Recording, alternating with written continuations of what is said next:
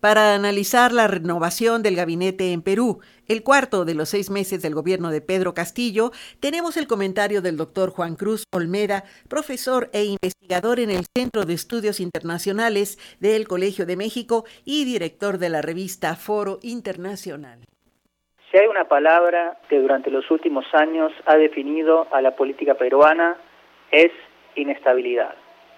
Presidentes que no logran terminar sus mandatos, partidos políticos débiles, un Congreso fragmentado en el que sus miembros impulsan agendas propias, corrupción endémica y movilizaciones populares reclamando contra decisiones del gobierno, han sido los ingredientes que han contribuido a la profundización de este escenario. A esto deben sumarse los efectos generados por la pandemia y una creciente polarización que definió a la última campaña presidencial. El proceso en el que finalmente resultó electo el actual presidente Pedro Castillo mostró que su llegada al poder no lograría revertir esta tendencia. La primera vuelta de dichas elecciones enfrentó a la ciudadanía a una multiplicidad de candidaturas y quienes pasaron a la segunda instancia, Castillo y Keiko Fujimori, sumaron solo el 19 y el 13.5% de los votos respectivamente.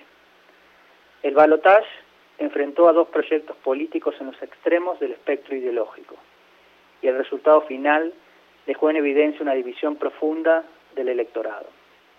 Si bien la victoria de Castillo, que tardó en ser reconocida por Fujimori alegando irregularidades, marcó un hito en la historia política reciente del país a partir de la llegada a la presidencia de un outsider identificado con la izquierda pero con poca experiencia y sin conexiones con la élite política y económica tradicional, el escenario que desde su toma de protesta enfrentó el nuevo presidente se mostró sumamente complejo.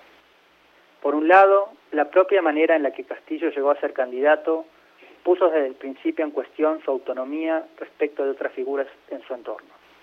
En particular, de Vladimir Serrón, líder del partido Perú Libre por el que Castillo fue electo. El apoyo de Cerrón resultó de un cálculo estratégico del primero ante la imposibilidad de que él mismo pudiese competir como resultado de una condena judicial. Asumiéndose como el artífice del triunfo, quedó en claro que Cerrón y sus aliados jugarían un rol central en el gobierno y muchos analistas desde un inicio lo vieron como el verdadero poder detrás del trono. Por otro lado, como resultado de las dinámicas antes presentadas, la composición del Congreso también planteó desde el inicio de su mandato un panorama complicado para Castillo. Los legisladores de su partido y de fuerzas aliadas solo controlan un tercio de los curules, lo que, considerando el rol activo que el legislativo ha asumido en la utilización de la figura de la vacancia para remover a anteriores mandatarios, así como el uso de su facultad para vetar a la composición del gabinete de ministros, planteó un límite claro al ejercicio del poder por parte del nuevo presidente. Todo lo anterior debe servir de contexto para entender la situación que el país andino ha enfrentado durante los últimos días. El pasado lunes, la ahora expresidenta del Consejo de Ministros, Mirta Vázquez, oficializó su renuncia alegando falta de firmeza del gobierno para atender problemas de corrupción que involucran a altos funcionarios y demandando cambios en el propio entorno del presidente. Como resultado, Castillo decidió promover una renovación del gabinete, que llevó al juramento de un nuevo equipo, el tercero en los seis meses de gestión desde que asumió en julio del 2021, comandado por Héctor Valer y sumando en diversos cargos a figuras caracterizadas por sus posturas conservadoras. El caso más destacado fue el de Katy Ugarte en el Ministerio de la Mujer y Poblaciones Vulnerables, conocida por haberse mostrado contraria a promover la educación con perspectiva de género. El propio Valer comenzó hace años su carrera de legislador, habiendo sido electo por una fuerza política ultraconservadora. Las fotos del amistoso encuentro que Castillo mantuvo con Bolsonaro los dos días de la designación del nuevo gabinete llevaron a muchos, probablemente de manera exagerada, a confirmar un giro ideológico en el gobierno peruano.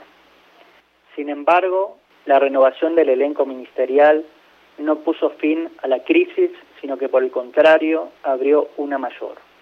No solo porque el recambio implicó la salida de Pedro Franque, el economista moderado que había procurado amainar los temores de la élite económica, sino porque casi de manera inmediata a la oficialización de Valer comenzaron a emerger numerosas denuncias en su contra por violencia de género.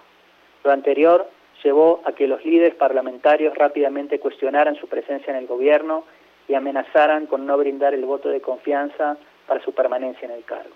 Así, a tres días del nombramiento, el viernes Castillo anunció que el nuevo gabinete no permanecería en funciones y que buscaría los acuerdos políticos necesarios para la conformación de uno nuevo que contara con consenso. Estos idas y vueltas vuelven a dejar en evidencia la debilidad del presidente e incitan nuevamente las especulaciones respecto de si podrá culminar su mandato. La inestabilidad constante sin duda ha puesto en un impas la agenda reformista que llevó a Castillo al poder y los resultados generados hasta ahora por su administración han sido, en el mejor de los casos, modestos. Para Radio Educación, Juan Cruz Olmeda, profesor investigador del Centro de Estudios Internacionales del Colegio de México.